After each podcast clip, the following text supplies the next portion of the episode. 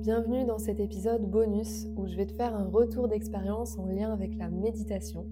Je ne pourrais pas être plus dans le thème que dans cet épisode parce que je vais te faire un retour suite à une expérience immersive de méditation en silence pendant 10 jours que j'ai faite il y a un peu moins de deux ans. Et à vrai dire, j'ai encore des échos de cette expérience aujourd'hui. Il y a eu un réel avant-après. J'ai comme fait un saut quantique suite à cette retraite et puis parce que j'avais eu pas mal de questions à l'époque quand j'avais fait cette euh, expérience et que j'en ai encore eu récemment, euh, je voulais faire un épisode pour répondre vraiment à des questions de façon collective et puis aussi pour simplement partager les enseignements que j'ai reçus. Et euh, je pense que cet épisode pourra être utile si toutefois tu as l'élan de faire ce type d'expérience ou en tout cas simplement si tu es curieux ou curieuse de voir comment ça se passe au sein d'une retraite. Même si je pense que chaque expérience est très individuelle euh, et, très différente en fonction de chacun, de comment elle est vécue de l'intérieur. Aujourd'hui, j'ai même l'élan de le refaire et je pense que si toutefois je le refais prochainement, cette expérience sera à nouveau différente de la première. Parce que j'ai évolué depuis, parce que ma pratique de méditation a nettement euh, progressé, ou devrais-je dire, elle a pris plus de place en tout cas dans ma vie. J'ai plus l'habitude de méditer qu'à la période où je l'avais fait. Donc, euh, dans cet épisode, je vais vraiment te expliquer voilà, les infos pratiques, disons, parce que j'avais beaucoup de questions sur ça, sur vraiment le déroulé des journées, vraiment tout ce qui est euh, info logistique. Et puis surtout les enseignements que j'ai eus, les déclics que j'ai eus, si c'était pas trop dur d'être isolée, qu'est-ce que j'ai gardé dans mon quotidien et les échos du coup que, que j'ai aujourd'hui. Je te souhaite donc une très belle écoute. J'ai fait cette retraite près de Lyon à Hridaya Yoga. C'est un ashram qui est vraiment euh, magnifique, situé en pleine nature. C'est dans un château plus exactement. Et, euh, rien que pour euh, parler du lieu, déjà, lui tout seul, il te change.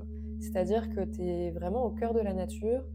Tout est fait pour que tu te sentes connecté à cette nature. C'est vraiment magnifique. Pour celles et ceux qui me demandaient, ce n'était donc pas une retraite vipassana. C'est celle qui est la plus connue. Quand on parle de retraite de méditation silencieuse, on pense tout de suite à Vipassana. Donc j'ai fait une retraite Hridaya. Ce n'est pas tout à fait la même chose, même si c'est très similaire sur beaucoup de points. Cependant, je n'ai pas fait Vipassana, donc je ne pourrais pas vraiment donner de réelle comparaison. Vipassana, ça veut dire vision pénétrante, et c'est vraiment euh, les enseignements du Bouddha et de Goenka, si je ne me trompe pas en tout cas. Et Ridaya, on est sur un fil conducteur qui est euh, la quête du soi véritable. Même si je suis sûre et je suis persuadée que euh, Vipassana, finalement, c'est ça aussi. C'est juste que c'est pas tout à fait euh, les mêmes enseignements et le même langage peut-être. Et donc Ridaya, c'est la quête du soi véritable où on va vraiment focaliser toute notre expérience sur l'ouverture du cœur, du cœur spirituel parce que apparemment c'est un portail qui se situe au centre de notre poitrine, à ne pas confondre avec Anahata qui est le chakra du cœur, le centre énergétique du cœur lié à, l'amour, etc.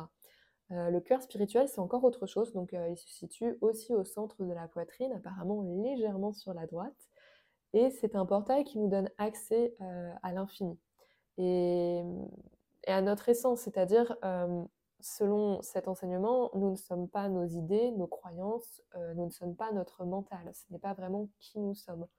Notre essence est divine, en tout cas, selon euh, cet enseignement, et selon évidemment aussi mes croyances. Après, libre à chacun de penser par soi-même, bien sûr. Pendant cette retraite, c'est donc euh, tout un tas de techniques et d'enseignements qui sont donnés dans le but de se connecter et d'ouvrir cet espace pour savoir qui on est, à chaque méditation, on nous demande de nous demander intérieurement qui suis-je? Et s'ouvrir à ce qui se présente.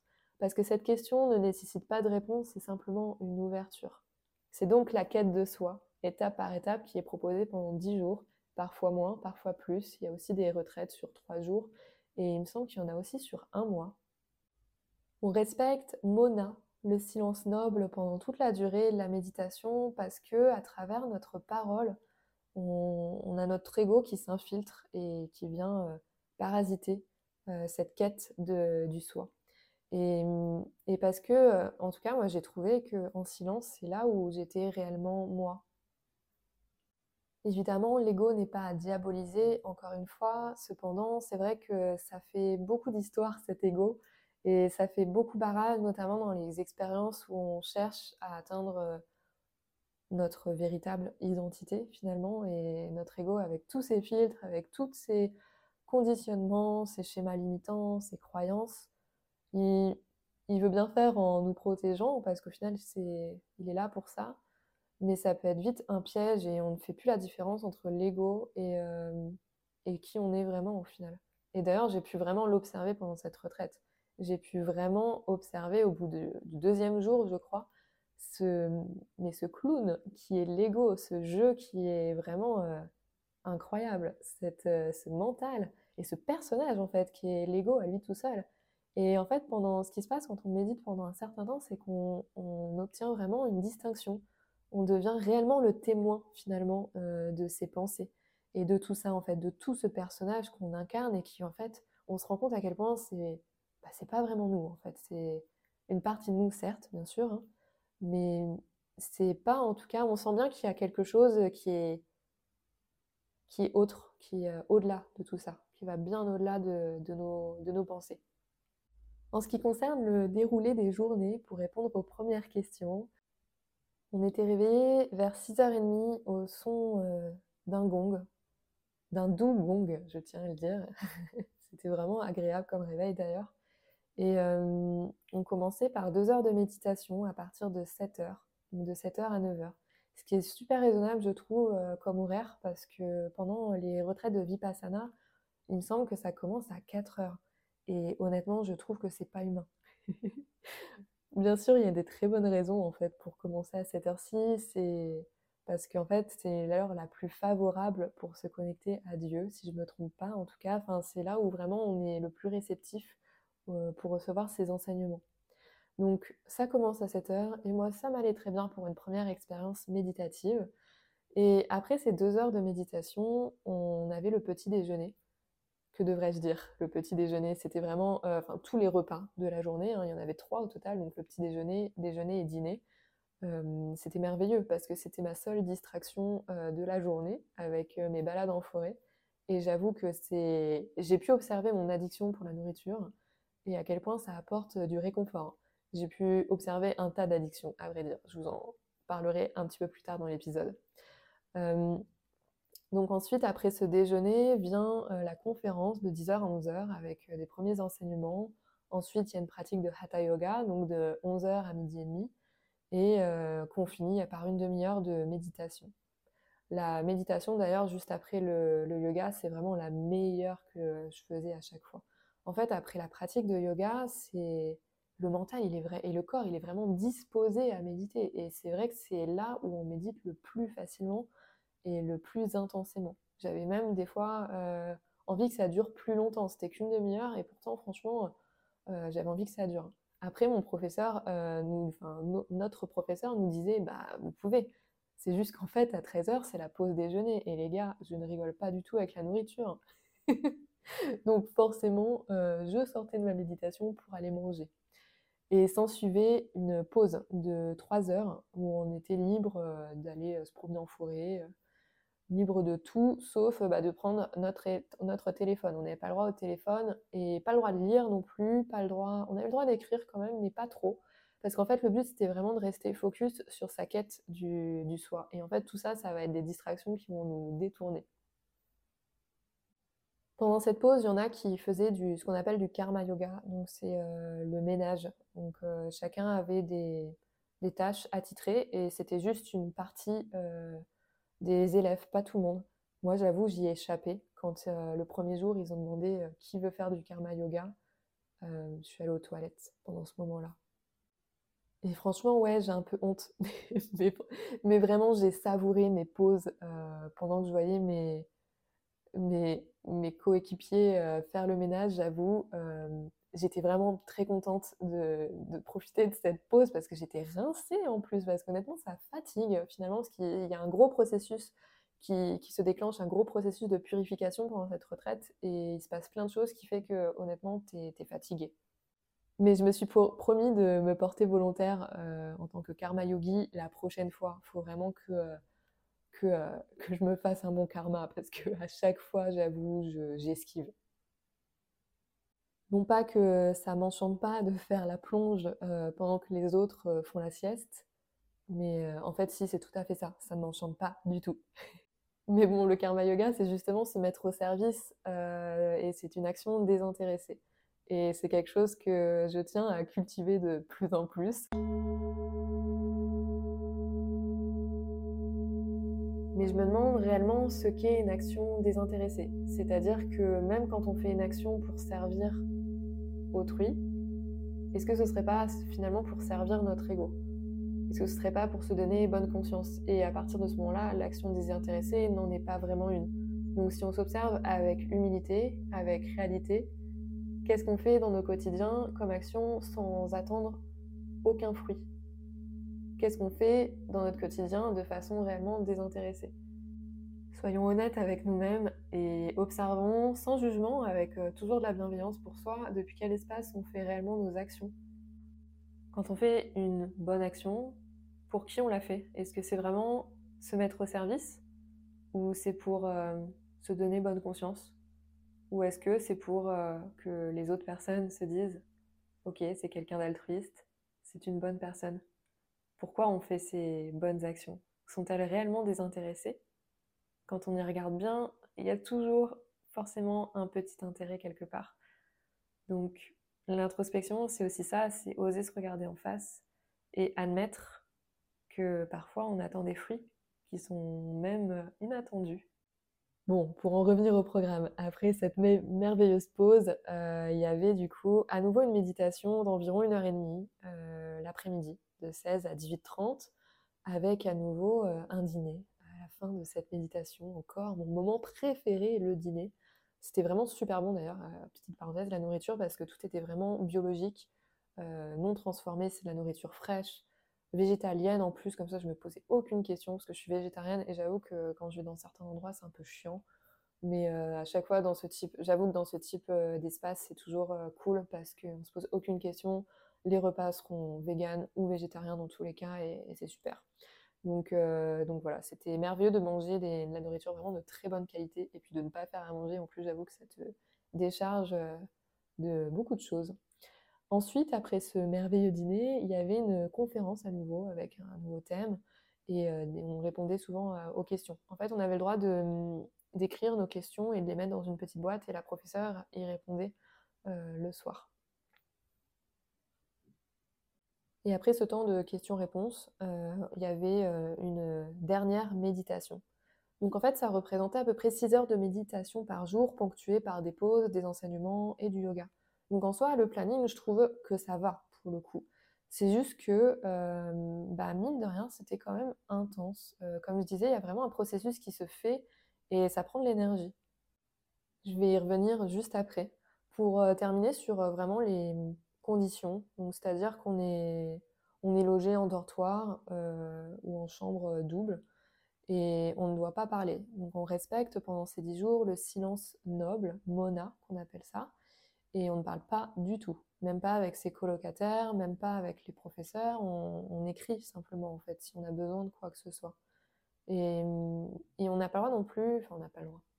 J'aime pas dire ce mot parce que ça fait un petit peu euh, autorité euh, écolière, euh, éducation nationale, mais c'est juste que c'était pas conseillé du coup. Si on veut vraiment être dans notre expérience et la vivre pleinement, c'était pas conseillé de regarder les autres dans les yeux et donc de parler et d'avoir le moindre contact social parce que ça nous détourne en fait encore une fois de notre quête. C'est comme lire, c'est comme écrire, c'est comme toutes euh, les occupations, ça, ça, détourne de ce pourquoi on est venu à cette retraite finalement. Donc c'était un peu bizarre hein, de ne pas parler à ses colocataires, euh, de ne même pas dire merci en fait aux personnes qui me servaient à manger et de même pas les regarder dans les yeux. J'avoue que ça, ça a été déstabilisant au début, puis après on s'habitue, c'est comme ça de toute façon on avait l'air de tous un peu euh, des zombies, à vrai dire, mais euh, c'est comme ça en fait, tu, te fais une raison. Après, j'avoue, quand on me tenait la porte, par exemple, euh, je me suis dit, ah ouais, je passe vraiment pour une impolie, quoi. tu dis même pas merci, tu regardes même pas, mais c'est comme ça. Dans tous les cas, tout le monde est au courant, donc ça passe. Les seuls moments de solitude que j'ai rencontrés, c'était quand j'allais me promener en forêt et puis que je croisais quelqu'un du village qui n'était pas du tout dans ce contexte de retraite C'est-à-dire que je me suis dit, mais je fais quoi? Je dis bonjour ou je dis pas bonjour? Donc j'avoue, j'ai dit bonjour une fois parce que je suis sortie du coup du silence parce que j'avais pas envie de passer pour, pour une impolie. Et puis ça me gênait en fait de pas dire bonjour à cette personne qui n'était pas du tout dans ce mood de retraite. Mais bon, en 10 jours, c'est quand même arrivé qu'une fois. Hein. On est quand même dans un lieu euh, très, euh, très isolé. Et euh, voilà, c'est, en tout cas, ça m'a pas détourné de ma quête, hein, ce fameux bonjour à une personne en 10 jours. Donc, pas de portable, pas de parole, pas de regard, pas d'interaction sociale. Méditation, enseignement, yoga, 10 jours, magnifique.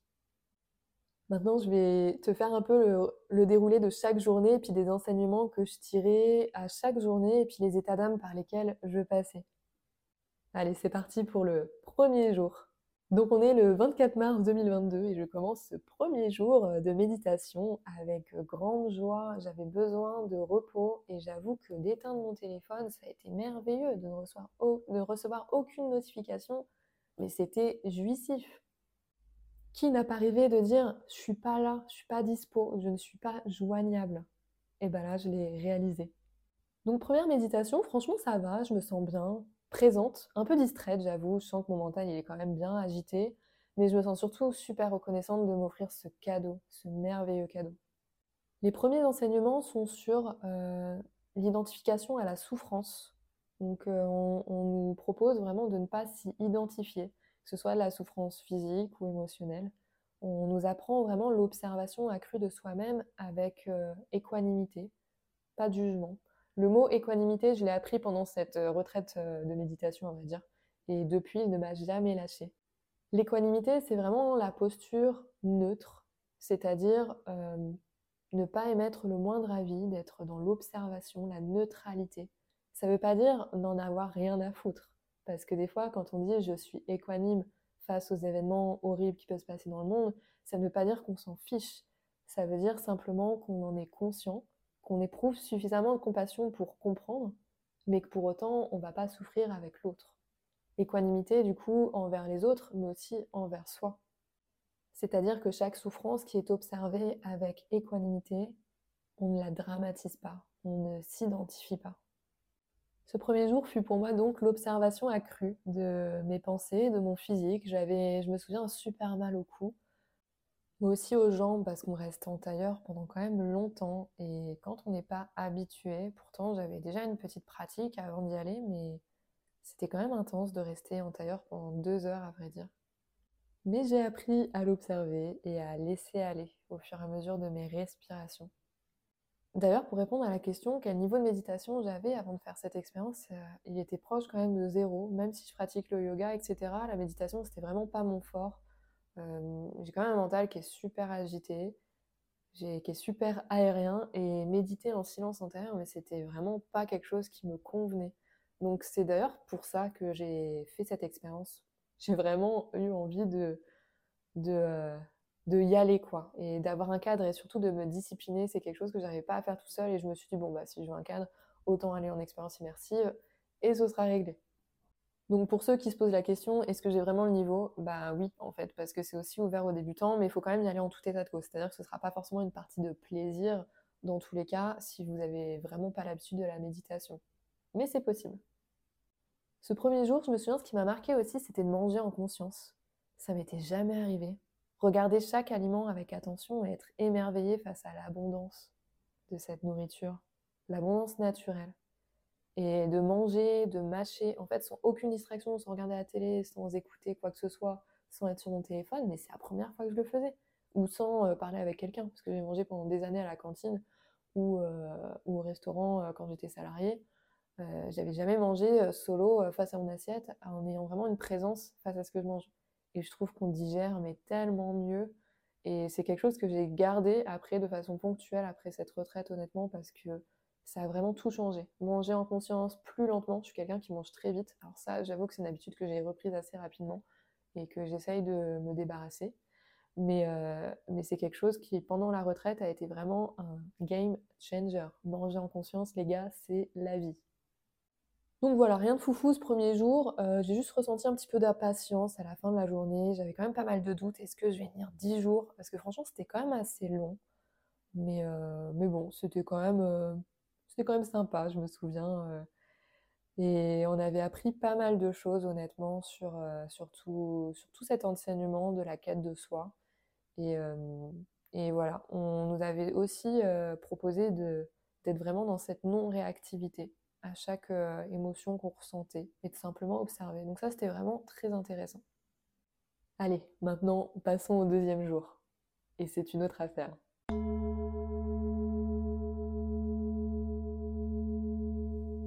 Oh là là, mais ce deuxième jour, c'était intense et c'était désagréable. Euh, mon mental, il s'est vraiment agité et j'avais mal partout. J'étais, en fait, j'en pouvais déjà plus d'être là, que ça faisait qu'un jour. Et en fait, c'est parce que le processus de purification commençait. Quand je parle de processus de purification, c'est-à-dire qu'on vient, cette méditation, elle vient vraiment te dépouiller. C'est l'introspection la plus profonde que tu puisses faire. Et comme un oignon, on vient t'éplucher couche par couche. Et ça fait mal, honnêtement.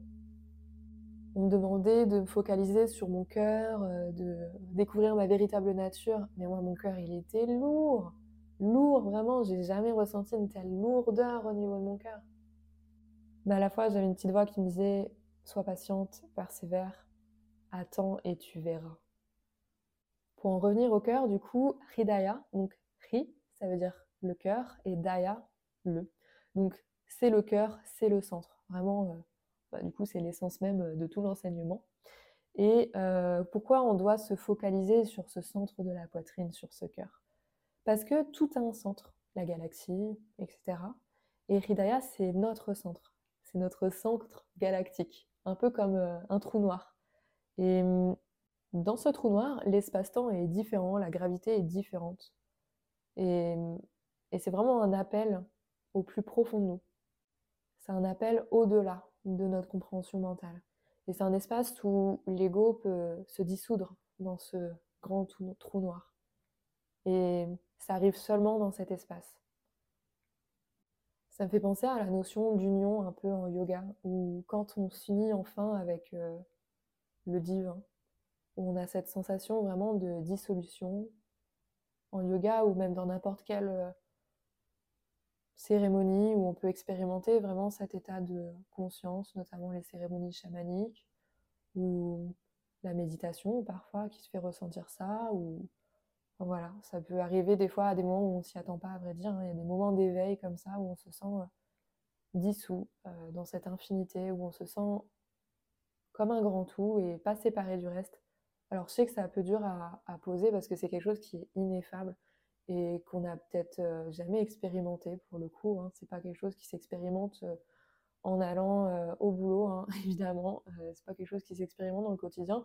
Quoique, je crois qu'Eckhart euh, qui a écrit Le pouvoir du moment présent, il l'a expérimenté chez lui, comme ça, sans prévenir. Donc, c'est vraiment ça l'idée, accéder à cet espace du cœur pour se laisser dissoudre dans, dans l'infinité. Et quand on se laisse dissoudre, on est vraiment envahi par un sentiment de paix incroyable par un sentiment d'amour. Et on se rend compte qu'en fait, c'est ça. C'est ça, en fait, la vie. en tout cas, c'est vraiment ce que. Là, c'est vraiment juste ma croyance. Mais les seules fois où j'ai expérimenté euh, ça, même si je dis expérimenter, euh, c'est pas vraiment une expérience au final, c'est un état. Enfin, je sais pas. En fait, c'est encore une fois, j'ai pas de mots. Mais au final, à chaque fois, je me dis, ah ouais, en fait, c'est tellement illusoire tout ce qui nous entoure, le monde qui nous entoure, je le vois vraiment plus du, de la même façon, en tout cas quand je ressors de cet espace. Ou devrais-je dire, de cet état, en fait. Quand je prends conscience que, d'ailleurs, c'est moi, au final, cet état. C'est pas une expérience, c'est pas un espace. Quand j'y réfléchis, c'est moi. C'est juste, euh, c'est vraiment mon véritable moi quand je veux bien y accéder. Allez, j'espère que j'en ai pas perdu trop en route. je sais que c'est des notions qui sont très philosophiques et sur lesquelles on médite pendant de nombreuses années pour euh, en tout cas euh, les comprendre. Et je peux comprendre si toutefois elles vous parlent même pas. Hein. C'est pas quelque chose qui m'a toujours parlé, à vrai dire, avant de le ressentir. Je le lisais dans les livres, voilà, l'état d'illumination euh, d'union. Je dis pas que, que j'ai fait cette expérience d'illumination, mais en tout cas, j'ai cru expérimenter quelque chose de vraiment très similaire lors de certaines cérémonies ou certaines méditations.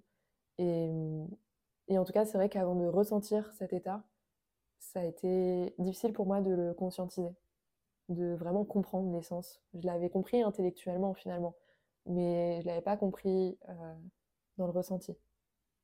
Donc ce deuxième jour, euh, avec tout ce travail de purification qui commençait, on nous rabâchait en conférence tous ces enseignements sur le cœur, comme quoi le cœur, c'est lui qui te guide, et que euh, l'intuition, elle se développe uniquement en développant le cœur, que euh, le chemin spirituel, dans tous les cas, il se fait qu'avec l'amour, et pas autrement.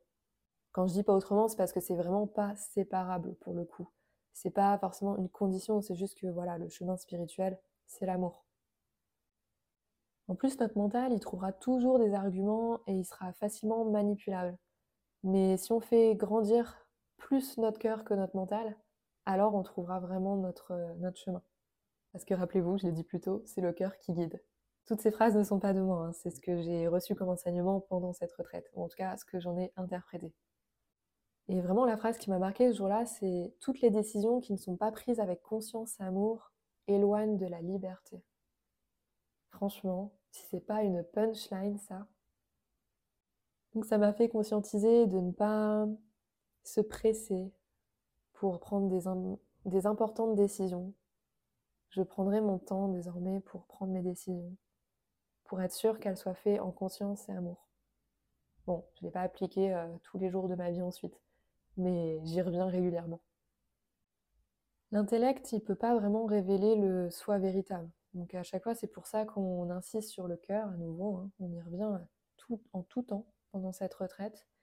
Et dans la vie, en tout cas, euh, j'essaye. Et parce que le cœur, c'est aussi le. J'ai adoré cette expression, euh, c'est l'aspirateur du mental. C'est lui qui fait le ménage. Le cœur peut te libérer de tes pensées. Non pas que tu n'arrêteras jamais de penser, mais ça permettra de ne pas te laisser contrôler par tes pensées. Mais pour ça, bien sûr, il faut être patient, persévérant et s'entraîner.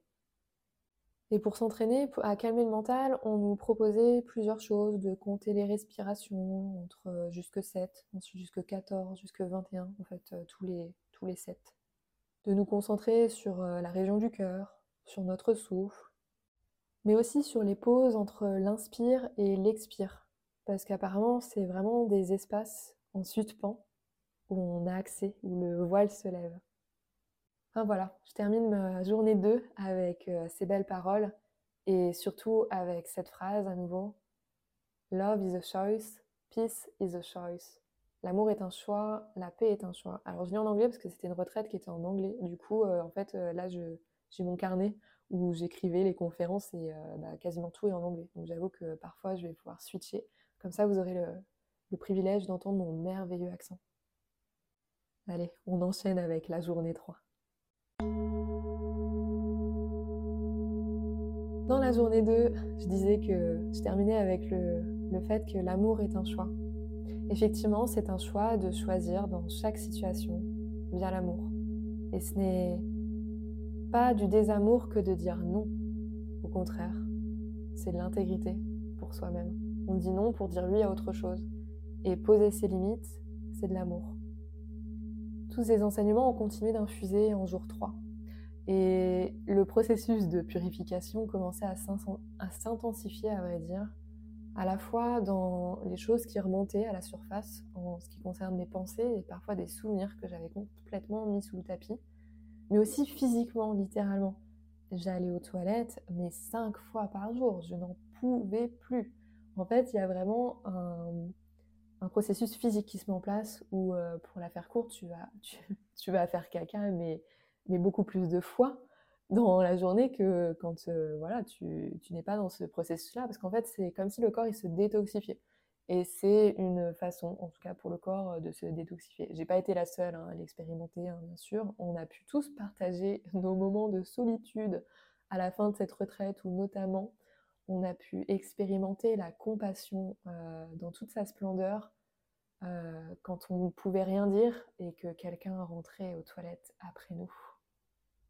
Car oui, il faut être courageux pour rentrer aux toilettes après quelqu'un en période de purification. D'ailleurs, ça me permet de rebondir. J'avoue, j'ai rompu le silence avec un fou rire quand j'étais aux toilettes et qu'une de mes voisines de toilette a lâché une, énorme caisse. Comment garder mon silence face à ça D'ailleurs, c'est elle qui a rompu le silence en premier avec ce prout monumental. Et franchement, désolé pour ceux euh, et celles pour que ça ne fait pas rire. Moi, pour moi, c'est la chose la plus drôle au monde. Et je sais que vous êtes quand même nombreux à être d'accord avec moi sur ce point. Lui, l'épée, c'est vraiment quelque chose de très très drôle. Et ceux qui ne trouvent pas ça drôle, à vrai dire, euh, je sais pas comment vous faites. Je pense que vous passez à côté de quelque chose euh, qui est la joie dans votre vie. Bon, sinon, blague à part, euh, de toute façon, vous allez apprendre à me connaître hein, au fur et à mesure de ce podcast. je n'ai pas forcément de tabou vis-à-vis des choses comme celle-ci et vis-à-vis de plein de choses, à vrai dire. Des fois, il vaut mieux dire les choses telles qu'elles sont, avec euh, pas de pincettes, parce qu'en fait, on est tous et toutes pareils, hein, au final, même ceux qui te diront le contraire. Donc, parmi tous ces enseignements d'amour sur le divin, euh, voilà, je vais revenir sur ça. Il y avait effectivement des, moments un peu plus euh, primaires, mais je vais revenir sur les magnifiques enseignements que j'ai reçus. Troisième jour, on a eu des enseignements plutôt sur l'énergétique, sur en fait vraiment ce qui se passe énergétiquement dans le corps quand on médite, quand on fait du yoga, et notamment en hatha yoga. Avec cette première chose, c'est-à-dire pourquoi on reste immobile dans les asanas, les postures? Parce que en restant immobile dans les postures, on se remet à la même fréquence que l'univers pour faire circuler le prana, l'énergie vitale à travers tous nos centres énergétiques, à travers les chakras. Et en fait, ils expliquaient que bouger d'une posture à l'autre rapidement, c'est bénéfique pour le corps, mais ça n'allait pas autant pour l'énergétique, pour notre corps énergétique. Et l'asana, la posture, elle sert d'antenne pour faire circuler l'énergie vers euh, les centres énergétiques qui sont bloqués. Donc quand il y a des petits nœuds, euh, voilà, des petits nœuds énergétiques, la posture, elle aide vraiment, mais à condition qu'elle soit tenue assez longtemps. Et pour ça, il faut y aller par étapes. Quand je me sens capable de tenir une minute, bah, c'est bien. Et bah du coup, je fais ensuite deux minutes, et ensuite trois minutes, et ainsi de suite, jusqu'à ce que je sois capable de tenir plus longtemps. On nous dit aussi que le corps est divin. On nous invite vraiment à diviniser notre corps et nous faire comprendre que le corps est énergie. Et qu'en visualisant le corps plein de lumière, on peut créer une réalité. Et que c'est une super méthode à pratiquer en cas de douleur notamment. On a donc parlé beaucoup du corps et notamment de la somatisation, parfois c'est une bonne chose parce que d'un certain point de vue, c'est une alerte comme quoi il y a quelque chose qui, qui doit changer pour le coup. Le corps, il est super bien fait. Et quand euh, on doit changer quelque chose, il nous avertit. Bien sûr, c'est pas désagréable sur le coup, mais au moins il parle. Et on ne somatise pas que des choses négatives, on somatise aussi le positif. Donc somatisons le bonheur, les hautes vibrations, l'amour, la joie, on a eu aussi un chapitre sur euh, euh, Shavasana, la relaxation finale qu'on a en yoga où on est allongé, et vraiment sur l'importance de cet aspect. En fait, après la pratique de yoga, ça permet vraiment de, laisser le corps au repos, se restaurer, et vraiment de les laisser se charger de toutes ces hautes vibrations en énergie, et, et d'intégrer finalement toute la pratique et recevoir. Et après ce Javasana, on fait toujours une méditation finale pour euh, revenir un peu plus dans le corps physique. Si toutefois on se sent encore un petit peu euh, endormi, si notre corps astral euh, est parti s'évader pendant la pratique. Même si je ne recommande pas spécialement les voyages astro, en tout cas forcés, parce que parfois on en fait un petit peu de façon... ça m'arrive parfois d'en faire sans le vouloir en fait, hein, notamment la nuit dans mes rêves ou parfois en méditation, hein, je me rends même pas compte, des fois je fais des voyages astro et c'est pas forcément conseillé parce qu'honnêtement, c'est pas une pratique qui est anodine. Euh, parce que euh, pendant qu'on fait des voyages astro, notre corps énergétique, il euh, n'y a aucune protection. Et ça peut être sujet à diverses attaques spirituelles. Après, évidemment, en fonction des croyances de chacun, que ce soit des croyances cartésiennes, mais aussi des croyances spirituelles, on va dire, un peu plus énergétiques, c'est peut-être pas votre croyance de croire que quand on fait des voyages astro, vous n'êtes pas protégé mais c'est la mienne. Et effectivement, ça nécessite beaucoup de prudence et de sécurité. Non pas que je veuille faire peur ici, mais, mais voilà, comme je l'ai abordé, euh, je tenais à préciser que je ne fais pas forcément la promo voyages astro euh, non encadrés. J'en reviens encore une fois au corps, parce que c'est vraiment la base. Et ce qu'on reflète sur un niveau, on le reflète sur tous les autres. Donc ce qu'on reflète sur le corps physique, on va le refléter sur nos corps subtils, sur nos corps énergétiques. Donc forcément, ça va refléter notre mental, notre esprit, nos émotions, et puis tout le reste.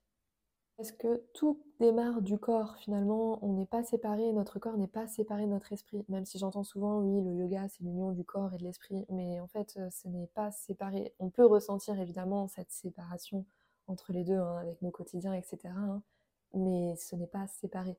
Donc euh, en fait, ce qu'on fait dans le corps, ça a un impact sur l'esprit et inversement.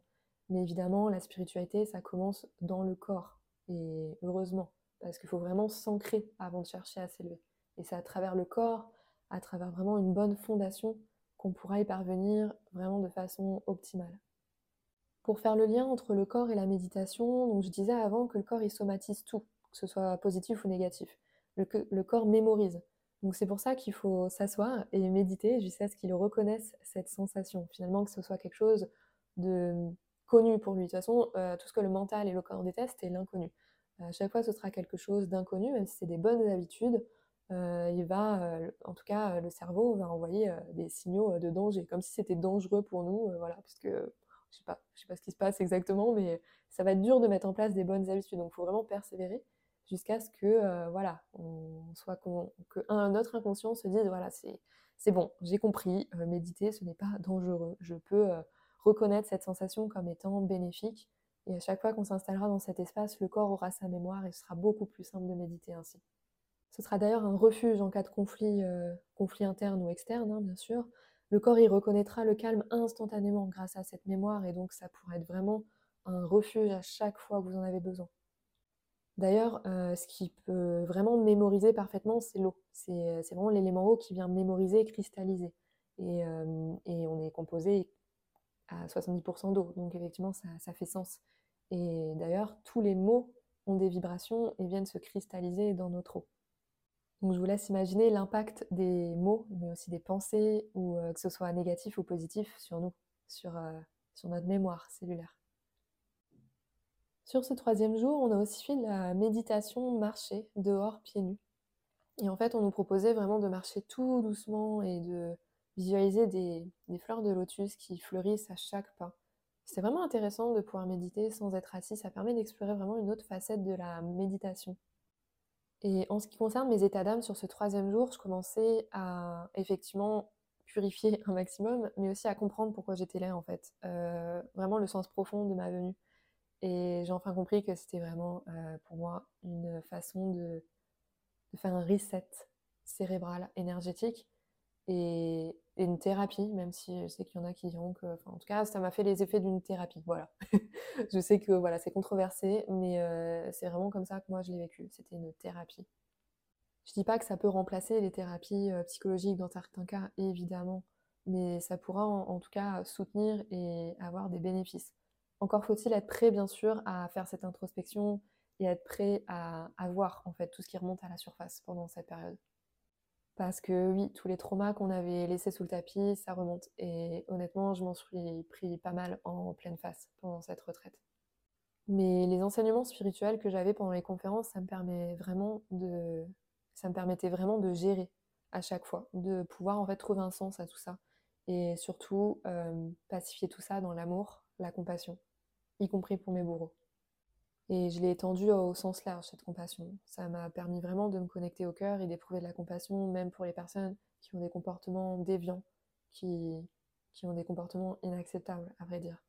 Et ben, j'ai éprouvé de la compassion pour la première fois de ma vie pour ce type de personnes.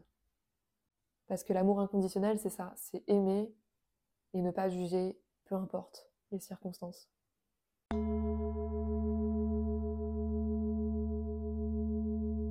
Sur ce quatrième jour, on a plutôt exploré la conscience, l'esprit, et notamment sur euh, le mot I am, je suis. Enfin, ces deux mots. C'est la réponse à tout simplement qui suis-je, ce qu'on nous proposait de nous demander euh, à chacune des méditations. Qui suis-je? Bah, La réponse est je suis. C'est tout. Il n'y a rien après parce que la conscience est illimitée. Et le premier mouvement, c'est d'exister. J'existe. Et c'est tout. Rien d'autre. Et ça vient complètement contrecarrer cette fameuse citation super célèbre Je pense donc je suis. À vrai dire, j'existe avant mes pensées. Je peux exister sans mes pensées. Et cette prise de conscience, franchement, ça change tout. Je suis. Au même type que le divin, je suis aussi le divin. Parce qu'il n'y a pas de dualité, en tout cas dans cet espace, dans Hridaya, dans le cœur spirituel. On nous a proposé ici de se rappeler du divin à chaque respiration. Et à ce qui suis-je, on peut rajouter d'où est-ce que je viens Parce que c'est la source. La réponse à qui suis-je, d'où est-ce que je viens, c'est la source. Et vous me direz, c'est super compliqué quand même de calmer le mental et de ne pas s'identifier à tout ça, d'être toujours dans l'amour. Quand il nous arrive des épreuves, par exemple la perte d'un être cher, une rupture. Et à ça, la professeure nous a expliqué qu'un cœur brisé, c'est un cœur ouvert. Et on peut inviter l'amour à aller à l'intérieur. On peut laisser l'amour guérir la blessure. Un cœur brisé est donc un cœur ouvert. Et avec ces mots, j'ai vraiment pu changer ma vision sur la vie, mais aussi sur ce que j'avais expérimenté quelques années plus tôt, après une rupture sentimentale qui avait été brutale. Après presque sept ans de relation, j'ai vécu une rupture qui a été vraiment inattendue, brutale. On ne pouvait pas plus brutale, ça s'est vraiment fait du jour au lendemain. Et effectivement, j'avais ressenti une belle ouverture au niveau de mon cœur. Et s'en était suivi vraiment une expérience particulière, enfin plusieurs enchaînements d'expériences. Et malgré ce chaos intérieur que je ressentais, et vraiment ce chagrin immense qui m'avait envahi, j'avais aussi ressenti la paix une paix intérieure qui était telle que je n'avais jamais ressentie auparavant. L'ouverture de ce cœur brisé m'avait permis de faire rentrer l'amour. Et non pas l'amour type entre humains, enfin en tout cas la définition de l'amour qu'on en fait, mais l'amour de Dieu. Et celui-là, franchement, c'est un amour premium, haute qualité, que j'expérimente rarement avec les humains. Parce que l'amour entre l'humain, c'est toujours conditionnel on aime toujours quelqu'un sous condition. C'est dur à vrai dire d'aimer quelqu'un sans condition. On aime par exemple notre partenaire sous condition la plupart du temps, c'est-à-dire que s'il va commettre des actes d'infidélité ou des, choses qui, qui font qu'on se sent trahi, forcément les sentiments qu'on aura à son égard seront différents et il se peut que ça se ternisse. Et du coup, c'est de l'amour sous condition. L'amour inconditionnel, peut-être, euh, peut s'expérimenter euh, entre un parent, une mère, la plupart du temps, et son enfant. Mais mm, c'est vrai que l'amour entre humains, on va dire qu'en tout cas dans ma vision, à 90%, il est euh, sous condition. en tout cas ici, je tiens à redire que ce ne sont que mes interprétations, mes définitions. Comme quand je parle de Dieu. Je parle vraiment d'une force supérieure, mais ici, il n'y a pas forcément de signe religieux, parce que je n'appartiens à aucune religion, à vrai dire. Pour en revenir sur cette rupture, euh, la personne qui a initié euh, cet événement, elle m'avait vraiment fait le plus beau des cadeaux. Et en initiant cette, euh, cette rupture, elle m'a vraiment offert un champ infini de possibilités dans ma vie. Ça m'a permis vraiment de me réveiller, vraiment de m'ouvrir. Et pour ça, je lui en suis vraiment infiniment reconnaissante. Ainsi que pour tout ce qu'elle m'a apporté, bien évidemment, dans cette relation. Mais j'avoue qu'aujourd'hui, cette rupture, je la vois vraiment avec une, vision, une vision drone. Je la vois plus comme je la voyais avec une vision étriquée. C'est finalement une des plus belles choses qui me soit arrivée. Et même en ayant refait ma vie aujourd'hui, euh, j'ai pu expérimenter les relations sentimentales d'une autre façon. Et et pour ça, finalement, j'ai vraiment pu prendre conscience que chaque événement triste qui nous arrive peut vraiment être l'opportunité de grandir et d'évoluer. Et parfois, peut-être que ça arrive justement pour ces raisons-là.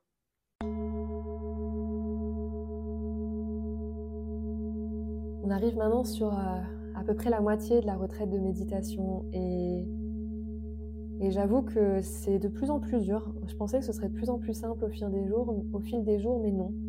Les méditations sont de plus en plus dures. Je me souviens que j'ai écrit sur mon carnet, j'en ai plein le cul de méditer. je crois que j'étais pas, du tout dans l'amour à ce moment-là. Et ce jour-là, je me souviens qu'il y a une personne euh, qui avait écrit sur un papier euh, une plainte, comme quoi on faisait trop de bruit quand on remballait nos affaires et qu'elle, elle voulait rester euh, méditer en fait pendant qu'on allait manger. Et à ça, la professeure a répondu Ce n'est pas la faute du feu si le bois mouillé ne brûle pas. Et waouh, j'ai compris qu'on devait devenir des bois secs pour prendre feu effectivement, la méditation ne se pratique pas en silence. Et ce n'est pas la faute des autres, en fait, si tu ne peux pas méditer. Ce n'est pas la faute de ton environnement qui est beaucoup trop bruyant, même si, euh, j'avoue, j'ai du mal aujourd'hui à méditer euh, quand il y a des travaux, par exemple, à côté de chez moi. Mais en fait, c'est à nous de ne pas se laisser distraire et de se laisser absorber dans son intériorité. C'est même un super exercice de méditer euh, dans un environnement qui est bruyant. Pourquoi se priver? Pourquoi attendre d'être au calme, dans le silence, avec son, son euh, zafou, euh, avoir toutes les conditions nécessaires? Bah non, en fait. C'est à nous de nous calibrer. C'est notre responsabilité. On ne peut pas échapper finalement aux nuisances extérieures. On ne peut pas échapper à tout ça. Et ça m'a fait penser aussi à l'enseignement qu'elle nous a donné, c'est que la souffrance, elle est inévitable pour le coup, et qu'elle est même initiatique dans notre chemin. On ne peut pas l'éviter. Euh, c'est l'erreur qui est souvent commune dans les, quand on commence le développement personnel ou la spiritualité, c'est qu'on pense que tout va être euh, tout beau, tout rose et qu'en fait on ne va plus avoir de problème. Alors qu'en fait ça fait partie du chemin et de la vie pour le coup. Comment on pourra apprécier la joie, le bonheur si toutefois on ne connaissait pas la souffrance? On pourrait même pas faire la distinction. Alors merci à ces moments de souffrance parce qu'ils m'apprennent vraiment comment vivre. Et d'ailleurs j'en profite pour rebondir sur la mort. Parce que lors de mon dernier jour, euh, j'ai vraiment navigué quelque chose de très particulier. Je me souviens, je m'étais réveillée, j'étais allée aux toilettes et j'avais vu vraiment une ombre noire derrière moi. Et je me suis demandé ce que c'était. Au début, j'ai cru que c'était une énorme araignée et je me suis dit, c'est pas possible. Puis il n'y avait rien, évidemment. Donc je me suis dit, bon, j'ai dû avoir euh, une hallucination. Et euh, ma première méditation, du coup, on arrive et, et effectivement, tout ce qui m'est venu à l'idée, c'était la mort. Pour le coup, je me suis vue mourir un peu comme dans un rêve lucide. Je me suis vue mourir dans mes méditations. Et j'avoue que mon ego, il s'est un peu emparé de cette information en me rendant paranoïaque. Parce que ça faisait trois jours que je ressentais une grosse densité au niveau de mon front. Et en fait, il s'agissait de mon troisième œil, le chakra ajna, qui est au centre du front, que je ressentais tout simplement. Ma glande pinéale, elle s'était activée. Et forcément, c'était la première fois de ma vie que je ressentais ça, et ça fait tout drôle au début ça fait une espèce de lourdeur et en fait on, c'est un peu drôle, comme une fleur en fait qui, est ouverte à cet endroit-là. Sauf que moi, dans toute euh, ma paranoïa, après dix jours euh, de méditation en silence, j'étais devenue un peu zinzin hein, par moment. Euh, j'étais devenue un peu hypochondriaque. Je me suis dit, mais ça se trouve, j'ai une tumeur au cerveau. Ça se trouve, en fait, je vais mourir. C'est pour ça que je vois cette ombre noire et que je médite sur la mort. Bon, pas du tout. C'était juste la phase euh, zinzin et paranoïa que le type euh, de méditation en silence pendant prolongé peut provoquer parfois. C'est à nouveau le mental qui s'empare encore euh, d'une information et la fait à sa sauce. Juste après cette méditation, on a eu le thème de la conférence. On ne les savait pas en avance. Et ce thème, c'était la mort. Comme par hasard. Vraiment, ça m'a. Quand j'ai entendu le thème, ça a tremblé dans tout mon corps. Je me suis dit, waouh, ok. Euh, enfin, ça faisait sens. C'était une sacrée coïncidence, euh, synchronicité, peu importe, appelez ça comme vous voulez. Je me suis dit, waouh, ok, la mort, l'esprit de la mort est venu me donner une sacrée leçon. Et cette leçon, ça a été que ici en Occident, on n'a pas du tout un bon rapport à la mort, on ne veut pas la regarder en face. Et c'est traumatisant en fait pour, euh, pour ceux qui la vivent aujourd'hui. Dans les spiritualités tibétaines notamment, on n'a pas du tout ce rapport et c'est beaucoup plus accompagné, c'est beaucoup mieux fait à mon sens les rites pour euh, funéraires sont beaucoup plus respectueux et à mon sens beaucoup plus utiles pour, euh, pour l'âme. Ça permet vraiment d'accompagner l'âme dans son dernier voyage. Si j'ai bien compris, évidemment, ce sont des notions que je n'ai pas étudiées en profondeur, mais c'est l'interprétation que j'en ai fait. La mort, elle m'a appris à vivre. Elle m'a appris à me dire que je dois aimer comme si les gens mouraient et quand je dis que je dois aimer comme si les gens mouraient, c'est-à-dire comme s'ils mouraient demain. Parce qu'on sait très bien que tout le monde va mourir. Et on n'est pas conditionné pour, pour vraiment savoir qu'on va mourir. Enfin, on le sait, mais on n'y est vraiment pas préparé, quoi. On, a vraiment des œillères à ce niveau-là. Donc ça peut paraître très basique, mais la mort, elle m'a mis une claque ce jour-là. Et honnêtement, je crois que je la verrai plus jamais de la même façon.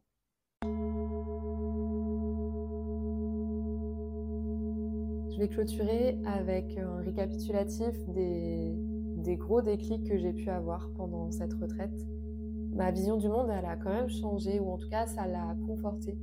C'est vrai que je voyais plus les choses de la même façon, c'est-à-dire que je voyais ça avec une vision plus grande en tout cas notamment en ce qui concerne notre système.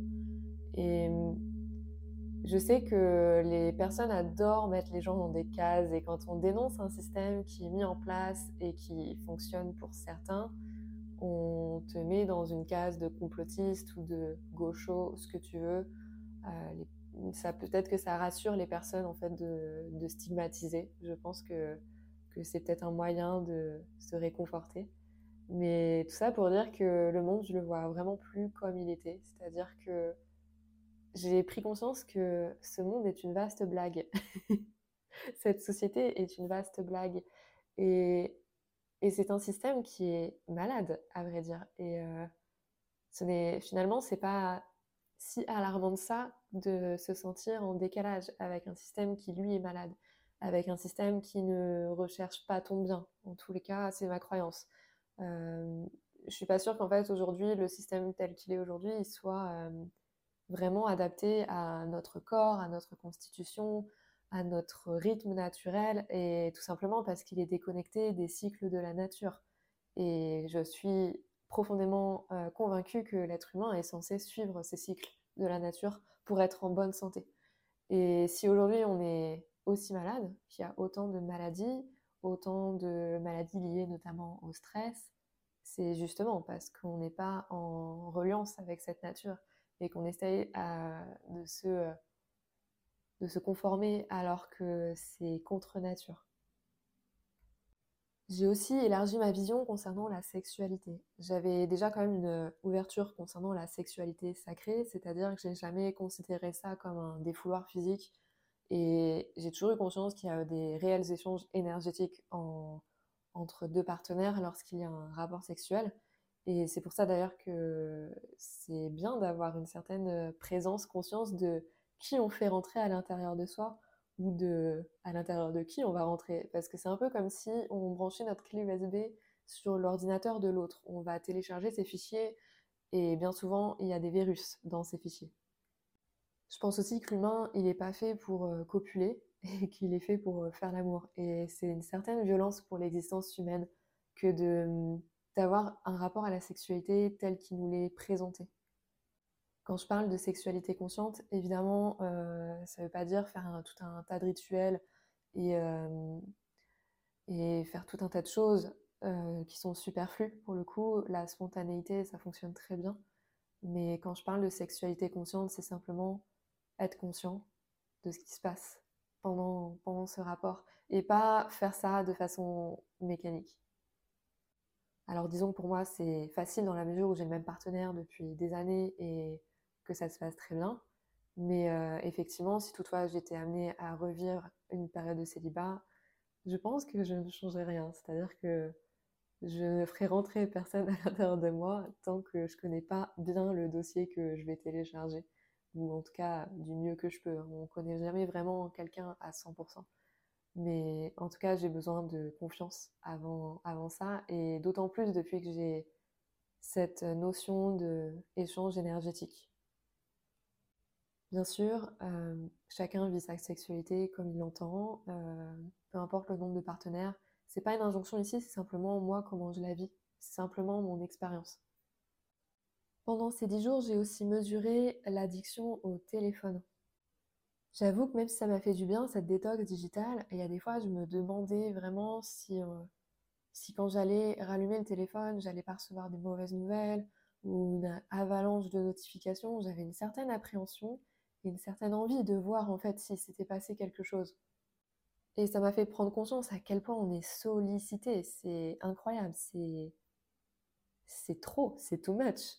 C'est-à-dire qu'on reçoit énormément de messages, d'autant plus quand on est à son compte, à vrai dire. J'avoue que en étant entrepreneur, euh, dans le milieu du bien-être notamment, je reçois énormément de messages, que ce soit sur Instagram, sur mail, sur SMS, à toute heure. même si je pose des limites, bah, malgré tout, il y a quand même une quantité de messages qui est énorme. Et c'est vrai que ça m'a fait prendre conscience que, bah non, en fait, on n'est pas à la disposition des gens, que ce soit de nos proches hein, d'ailleurs, ou de nos clients, ou de notre employeur quand c'est le cas. Et, et, on est libre en fait de ne pas être à la disposition, de ne pas avoir son téléphone. On n'est pas toujours obligé de s'excuser en fait pour nos délais de réponse, même si bon j'ai encore un peu de chemin là-dessus. J'avoue que j'ai toujours à cœur d'être active, mais en fait ça m'a fait prendre conscience ces dix jours que bah, en fait le monde il a continué de tourner alors que je n'étais pas joignable et, et, tout le monde s'en est sorti. Donc je pense que personne n'est indispensable et, et qu'on a le droit à cette fameuse tranquillité au moins de façon ponctuelle où euh, bah, le téléphone, c'est nécessaire en fait de le laisser de côté. Et ça, c'est vraiment quelque chose que j'ai gardé dans mon quotidien depuis. C'est-à-dire que parfois, notamment quand je pars en vacances, je vais au moins accorder quelques jours, voire une semaine où je serai pas joignable. si toutefois je suis pas, je veux faire une semi-pause, c'est-à-dire que je vais retirer mes réseaux sociaux et je serai juste joignable en cas d'urgence, pour le coup, euh, par, euh, par, téléphone, SMS, euh, mais c'est tout. Et c'est vrai que ça, ça a tout changé, vivre mes vacances autrement en tout cas. J'ai aussi vraiment mesuré l'ampleur des effets bénéfiques de la méditation.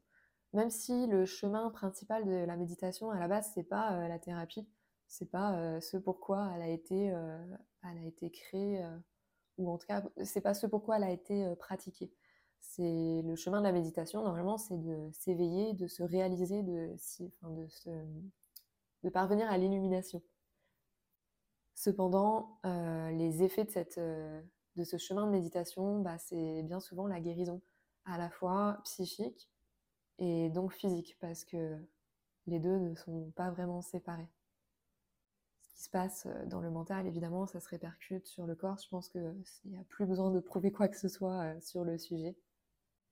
Et ça me permet de rebondir sur le fait que j'ai vraiment eu ce déclic comme quoi euh, je n'étais pas mes pensées, mes croyances, mes schémas.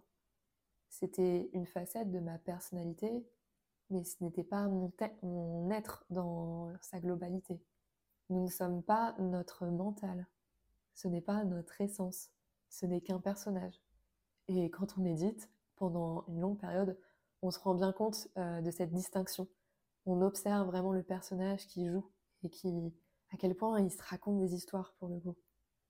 On prend la grande mesure de nos blessures également et qu'on est principalement conditionné par elles et qu'on va se comporter euh, au quotidien en cohérence avec nos blessures.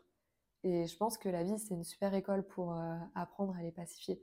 Et c'est peut-être même pour ça qu'on revient s'incarner, euh, je pense. C'est parce qu'en fait, on n'a toujours pas compris d'incarnation en incarnation et qu'il y a pas mal de choses à, régler. Et je pense que effectivement, la vie, c'est la meilleure école. Euh, c'est pas l'école la, plus simple, hein. honnêtement. Euh, c'est même une des plus intenses, je pense. Mais c'est une école riche en apprentissage, à condition de se laisser porter et de se laisser traverser par la vie et de ne pas être en résistance. Plus facile à dire qu'à faire, j'entends. Je suis pareil.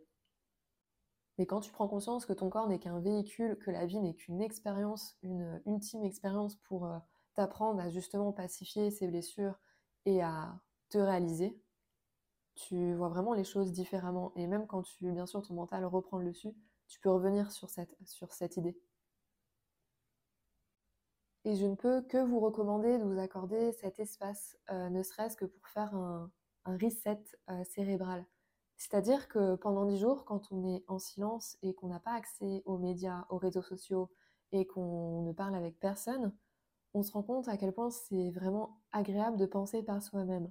Parce que au quotidien, on essaye toujours de nous convaincre de quelque chose, que ce soit les médias, les réseaux. Tout le monde euh, cherche à te convaincre de sa vérité. Et enfin, tout le monde, la plupart des personnes, même quand tu échanges euh, juste avec euh, tes proches parfois, c'est vraiment le cas. Chacun va essayer de défendre son point de vue et essayer vraiment de te convaincre. C'est quand même assez rare les personnes qui vont être dans ce, cette bienveillance et cette acceptation que bah, c'est pas grave en fait si l'autre euh, il ne partage pas tes croyances. Accepter en fait que c'est pas parce que pour toi ça te paraît euh, non réel, cette vision des choses, qu'elle n'est pas valable autant que la tienne. Chaque réalité est valable. C'est pas parce que toi tu es cartésien que la personne qui est spirituelle euh, est complètement perchée ou, ou que sa réalité n'est pas réelle.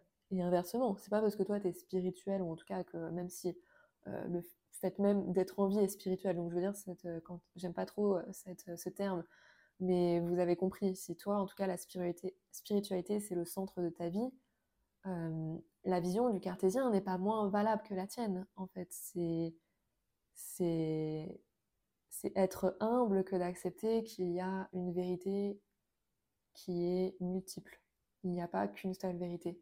Et c'est pas parce que celle de l'autre ne résonne pas en toi qu'elle n'est pas réelle. Et pendant dix jours, de n'avoir l'avis et le jugement de personne, mais c'est jouissif, c'est merveilleux.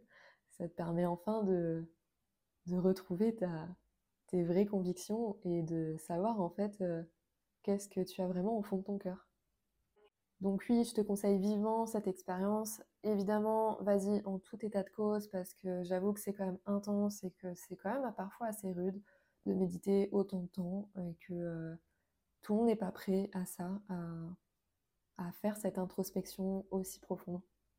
Mais c'est un cadeau, un superbe cadeau en fait que, tu peux te faire ici, que tu te referas peut-être jamais dans ta vie. Et, ça, c'est vraiment inestimable. Dans tous les cas, euh, quand on a un quotidien vraiment effréné, il faut se souvenir aussi que on retournera à la terre. On provient des cinq éléments, on provient de la terre et on y retournera. Ce n'est qu'une expérience, rappelez-vous et l'esprit de la mort me l'a très bien appris, vit comme si c'était le dernier jour au final. Alors bien sûr, ça peut paraître très basique, mais quand on prend ça dans un sens un peu plus large et qu'on sort un petit peu de notre quotidien et de la tête dans le guidon, bah évidemment, si demain tu meurs, euh, quel sens ça aura tout ça? Quel sens ça aura euh, le fait euh, d'être allé travailler dans un travail qui n'a plus de sens pour toi pour satisfaire les besoins d'un employeur et évidemment pour régler tes, factures? Euh, je dis pas de tout plaquer, hein, évidemment, mais accorde-toi en fait des expériences qui t'appellent, accorde-toi cette cette opportunité de grandir et d'évoluer et de voir les choses avec une vision différente. Et si toutefois ça t'appelle pas de passer 10 jours en silence, que je peux totalement comprendre, eh ben tu peux t'apporter 5 euh, ou 10 minutes voire même 30 minutes pour les plus fichous d'entre vous. 30 minutes euh, de temps en temps, voire tous les jours si c'est possible, de méditation. Il n'y a pas besoin forcément de partir 10 jours dans le silence si on veut pas bousculer trop son quotidien, si tout ça c'est vraiment pas euh, l'appel euh, qui est là pour vous. C'est vraiment possible de s'accorder ça. Et, et je pense que ça, encore une fois, ce sera un merveilleux cadeau. La méditation, elle va pas vous apporter grand chose à vrai dire, mais elle va vous libérer de tellement, elle va vous délester et ça, franchement, c'est c'est vraiment ce dont on a besoin, je pense, dans le monde aujourd'hui. C'est de se délester, de s'alléger, revenir à l'essentiel. J'incarne pas tous les enseignements que j'ai déposés pendant, cet épisode. Je fais de mon mieux et je pense qu'il me refera d'autres euh, retraites pour, euh, pour pouvoir vraiment incarner ça plus intensément dans ma vie. Mais j'y reviens la plupart du temps et dès que mon mental s'agite, dès que je retourne un peu trop vite dans le quotidien, je relis en fait mon carnet de méditation et ça me remet en place, ça me réaligne instantanément. Donc, allez-y. Je vous remercie en tout cas de m'avoir écouté jusqu'ici. J'espère que vous aurez trouvé soit des réponses à vos questions, soit simplement euh, que vous aurez trouvé quelque chose d'intéressant. Et je vous dis à très bientôt.